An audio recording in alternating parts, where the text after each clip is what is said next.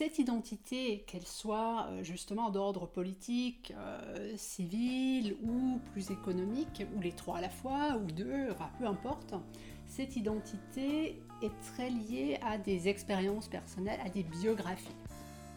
Bonjour, hallo et bienvenue. Nous sommes Félix Leinert-Hake et Martha Schillmüller, et ceci est un nouvel épisode de Figure franco-allemande, le podcast franco-allemand. Dans ce septième épisode, nous restons dans le thème de l'identité franco-allemande, mais cette fois-ci, nous voulons explorer la relation franco-allemande pas seulement en elle-même, mais aussi comment elle est perçue depuis l'extérieur.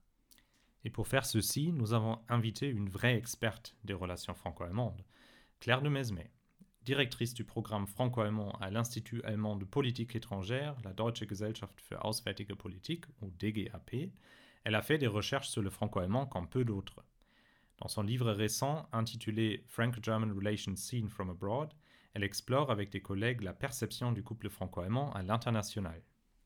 Cet épisode paraît juste au bon moment car Claire de Mesmet quitte la DGAP après 12 ans et se lance dans de nouvelles aventures à l'Office franco-allemand pour la jeunesse, l'OFAGE, où elle prend ses fonctions comme chef du bureau formation interculturelle début septembre. On est alors euh, d'autant plus heureux de l'accueillir aujourd'hui pour ce septième épisode de Figure franco-allemande. Bonjour et bienvenue Claire de Mesmet. Nous sommes très heureux de vous avoir avec nous aujourd'hui. Vous suivez le sujet depuis plusieurs décennies en France et en Allemagne et vous faites donc vous-même partie de ce qu'on appelle souvent le franco-allemand. Dans votre recherche, vous mettez l'accent sur le rôle du franco-allemand en Europe et à l'international. Et c'est cette perspective sur le franco-allemand que nous aimerions explorer avec vous aujourd'hui. Une première question pour commencer. Comment les relations franco-allemandes sont-elles perçues depuis l'extérieur? Oui, c'est une bonne question et je dirais que ça dépend évidemment de, l'endroit d'où on regarde la relation franco-allemande. Si c'est dans le contexte européen, dans le contexte de l'Union européenne, la relation franco-allemande euh, parfois agace parce qu'on parle d'un leadership qui s'impose et qui d'autres États membres de l'Union peuvent se sentir exclus. En revanche, dans des, pays, dans des régions qui sont dans une situation de conflit, on, regarde souvent la, coopération franco-allemande comme quelque chose d'assez euh, miraculeux, puisqu'on voit que d'anciens ennemis ont réussi à se rapprocher. Et pour nous, ici en Europe, c'est quelque chose qui va de soi et qui ne nous fait pas forcément rêver. Euh, mais quand on, quand on parle à des Israéliens, quand on parle à des Japonais, à des Coréens du, du, Sud, euh, on s'aperçoit qu'il y a une, une, force de la relation franco-allemande qui, est, euh, qui, qui, peut être assez inspirante, à vrai dire. Après, si on revient au contexte européen, vous l'avez déjà dit, parfois ce, ce, couple franco-allemand, ce leadership à deux, crée parfois des tensions au sein de, l'Union européenne. Alors, ce moteur qui est un terme parfois un peu contesté, euh, était peut-être trop exclusif euh, ou est-ce un rôle qui, euh, qui a aussi une, certaine opportunité pour l'Europe Que diriez-vous? C'est, tout le dilemme hein, de la coopération franco-allemande en Europe que vous venez de décrire. il y a ce, cette attente des partenaires que le, couple, ou en tout cas le, tandem, euh, la France et l'Allemagne, avancent, euh, que, les deux pays fassent des propositions, se mettent d'accord et entraînent les autres, d'un côté. Et de l'autre côté, eh bien, il y a ces frustrations, ces, agacements, euh, des, reproches de la part d'autres États, membres, la, crainte d'être mis à l'écart hein, par ce qui va être, qui, ce qui, est parfois perçu comme un, comme un directoire. Donc la, difficulté de la coopération franco-allemande est justement de, trouver une position d'équilibre euh, pour être une force d'entraînement tout en incluant les autres. Et ça, c'est extrêmement compliqué parce que euh, dans une Union européenne avec 27 membres, eh il y a beaucoup de, concertations, beaucoup de, dialogues à avoir pour justement intégrer la position de tous les autres et ne pas tomber sur un compromis euh, qui soit trop, trop mou, donc qui ne serve à rien. Et si on reste sur euh, l'Union européenne et le rôle de la France et l'Allemagne dans l'Union européenne, justement l'Union européenne et sa construction ont aussi en quelque sorte aidé le rapprochement entre la France et, l'Allemagne. Mais la question est aussi à quel point le cas franco-allemand est en fait unique et particulier, et aussi euh, que peuvent apprendre, en fin de compte, les processus de réconciliation et de paix dans le monde de l'amitié franco-allemande et aussi vice-versa Donc c'est la prochaine question. Donc, que peut-on apprendre de cette coopération, de ce mhm. rapprochement, euh, on, peut, alors, je pense qu'on peut apprendre beaucoup, euh, mais on ne peut pas transposer un, quelconque modèle franco-allemand sur, euh, sur d'autres régions. On peut s'en inspirer par différents aspects, et je pense que ces aspects diffèrent en fonction des pays. Donc, en, Israël, on ne va pas s'inspirer de la même chose de la coopération franco-allemande que dans, dans, les Balkans occidentaux, par exemple. Euh, ou en Amérique latine. Euh, il y a, j'aimerais citer quelques éléments. Le premier, c'est une forte volonté politique. Une forte volonté politique de la part des, dirigeants des deux pays, avec une continuité. Le, second élément, c'est, je crois, qui est important, là encore, c'est quelque chose qui, nous paraît aller de soi, mais c'est tout cet ensemble de, de symboles.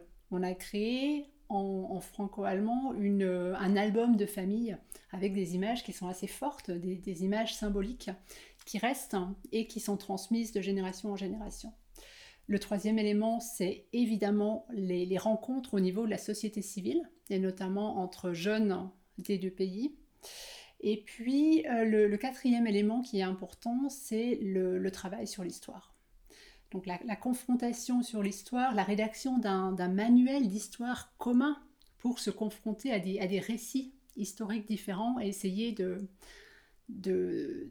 trouver un, récit commun ou en tout cas de, mettre aussi en lumière les différences d'approche et les différences d'interprétation. Donc c'est un, un, ensemble d'éléments, c'est toute une constellation et c'est la raison pour laquelle on ne peut pas parler vraiment d'une transposition. Merci beaucoup, c'est très intéressant. Et euh, est-ce que vous pourriez peut-être approfondir un petit peu sur le rôle de la symétrie et de l'asymétrie euh, pour la transférabilité des processus de réconciliation et de paix dans, dans le monde, si on pense au cas franco-allemand surtout? Oui, vous avez raison, c'est un élément qui est important, cette question de la symétrie de deux États qui vont entamer un processus de, rapprochement, donc que ce soit euh, réconciliation ou ensuite euh, coopération. Deux États qui sont de, taille comparable en termes de démographie, d'économie, de, reconnaissance sur la scène internationale. Ça, c'est quelque chose qui est important pour éviter une, relation de domination et pour permettre à ces deux États de parler d'égal à égal. Et ça, je pense que la France et l'Allemagne l'ont aujourd'hui, malgré évidemment des différences. L'Allemagne a, davantage de, poids économique, la France a un positionnement à l'international sur les questions de sécurité qui est, plus, euh, plus ambitieux, mais dans l'ensemble, on a une véritable asymétrie. Euh, on, voit que euh, entre un rapprochement entre des pays, entre un, grand et un petit pays, ou un pays affaibli et un pays euh, beaucoup, plus, beaucoup plus fort, ce rapprochement est extrêmement, extrêmement compliqué.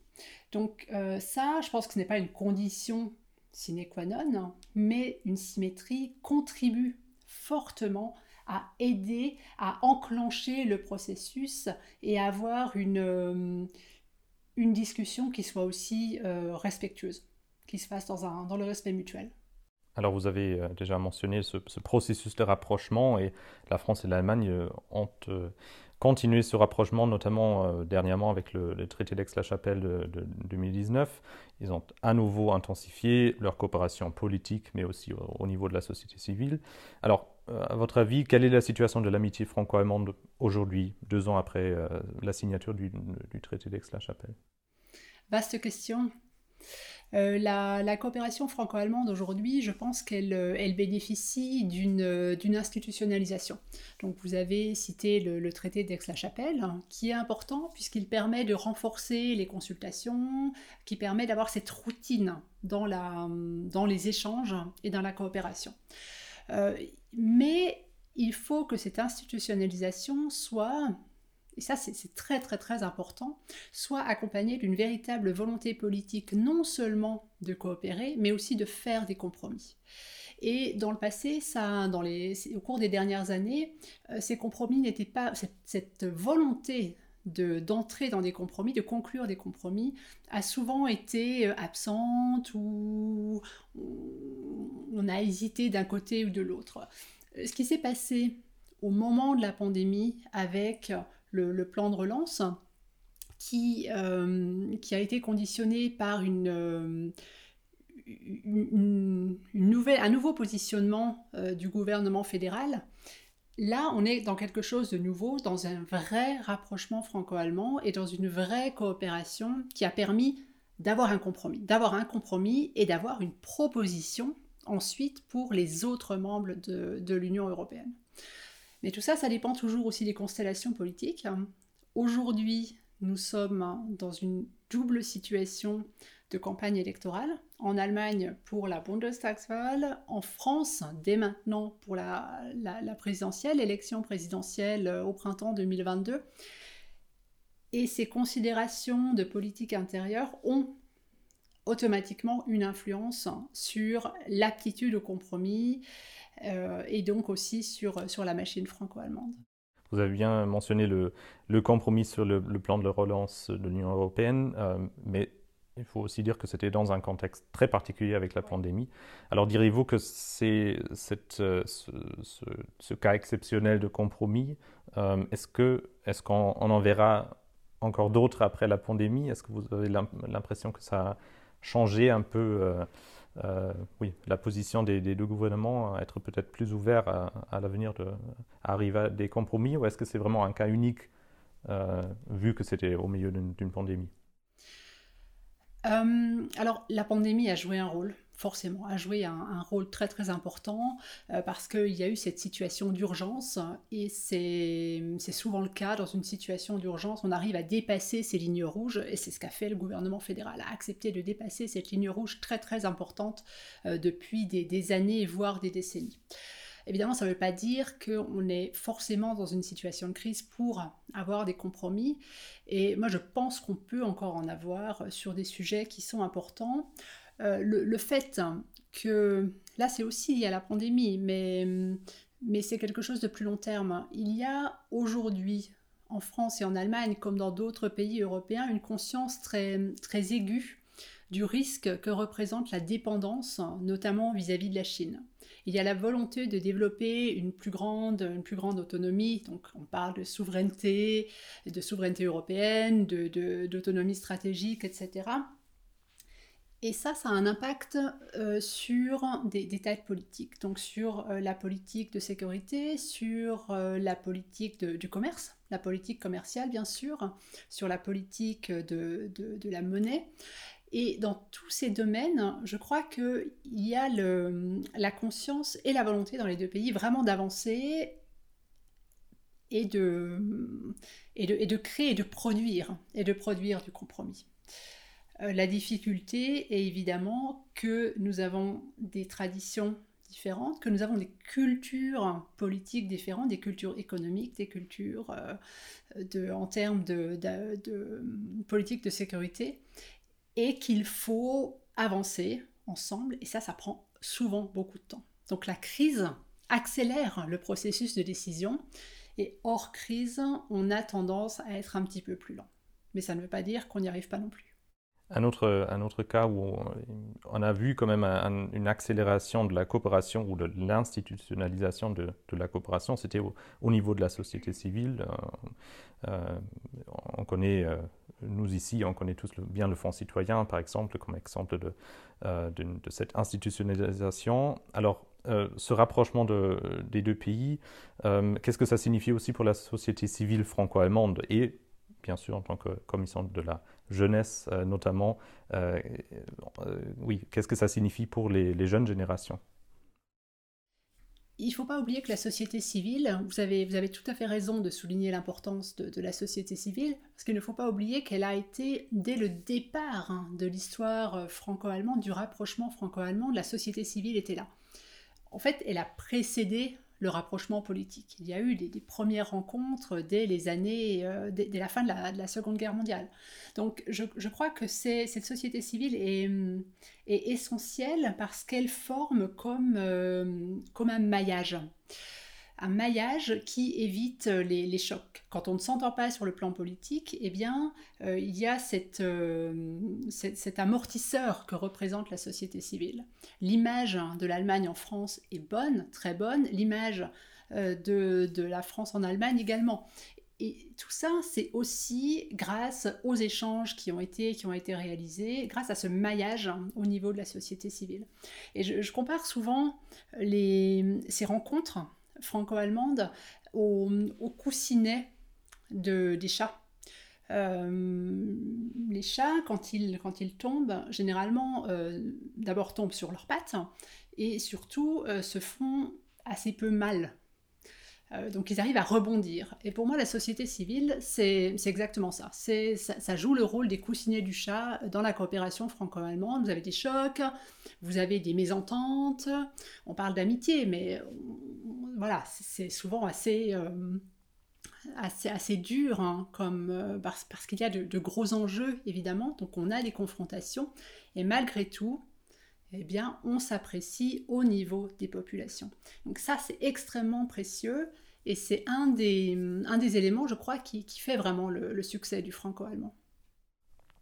Et la jeunesse, quel rôle pourrait, euh, euh, pourrait-elle jouer dans les, dans, les, euh, dans les années à venir, dans la, encore peut-être un, autre, une autre accélération de la coopération ou juste la, continuation de ce rapprochement qu'on a, qu'on a vu les dernières années?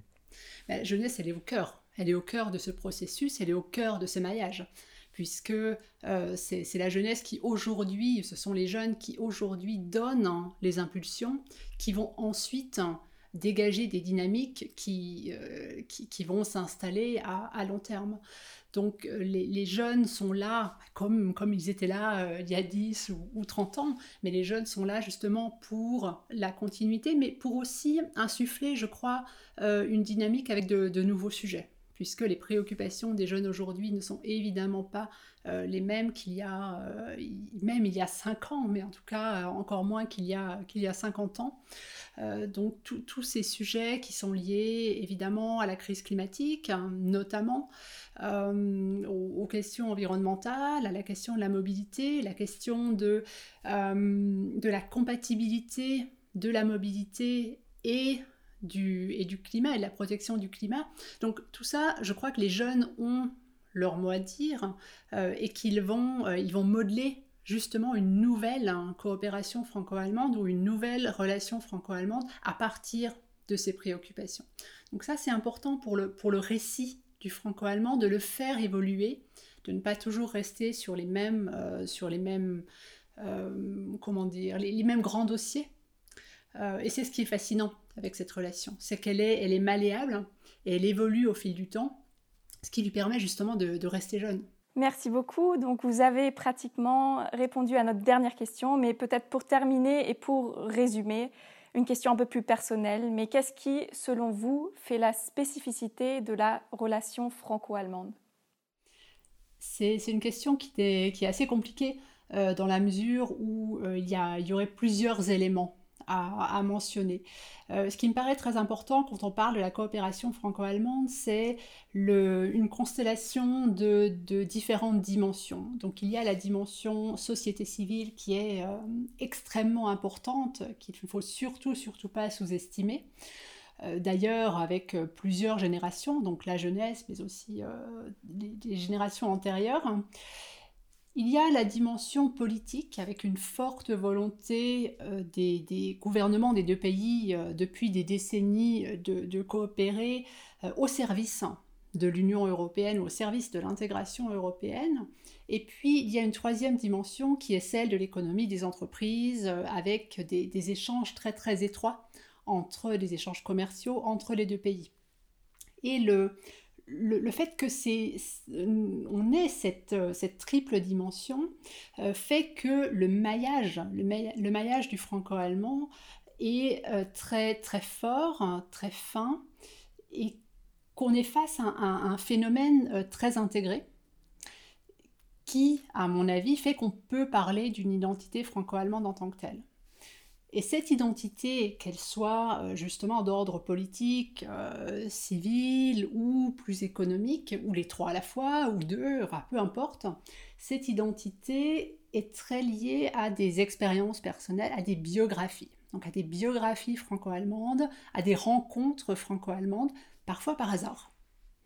Euh, parfois par hasard, souvent même par hasard, hein. mais des, des, rencontres, des échanges qui font que c'est développé, que se développe cette identité qui, à mon avis, est euh, beaucoup plus que la simple juxtaposition de la France et de l'Allemagne, mais qui est une identité nouvelle, une identité faite de, mélange, une identité hybride, euh, qui est aussi, je pense, une identité européenne, justement, par, euh, cette hétérogénéité et cette hybridité qu'elle suppose. Alors, merci, euh, chère Claire, de Mesmet, d'avoir pris le temps aujourd'hui d'avoir partagé avec nous cette euh, perspective extérieure au monde franco-allemand qui est si importante, euh, car il faut, on a vu, aussi comprendre les relations entre la France et l'Allemagne dans, un contexte plus large, européen, même peut-être global. Alors merci beaucoup encore et bon courage pour votre prochaine mission que vous commencerez prochainement, on peut le dire, à l'Office franco-allemand pour la jeunesse. Merci beaucoup. Merci beaucoup à vous. Je crois que cette mission sera absolument passionnante. Merci beaucoup. Merci. Et voici déjà pour le septième épisode de Figure franco-allemande. Merci de nous avoir suivis et au plaisir de vous retrouver prochainement pour le dernier épisode de notre série autour de l'identité franco-allemande. Merci également à tous les membres de l'équipe de la rédaction qui ont contribué à cet épisode. Daniela Rau, Lena Neumann, Nadine Zeitler et Eva Johanna Herrlich. Tchuss et à très bientôt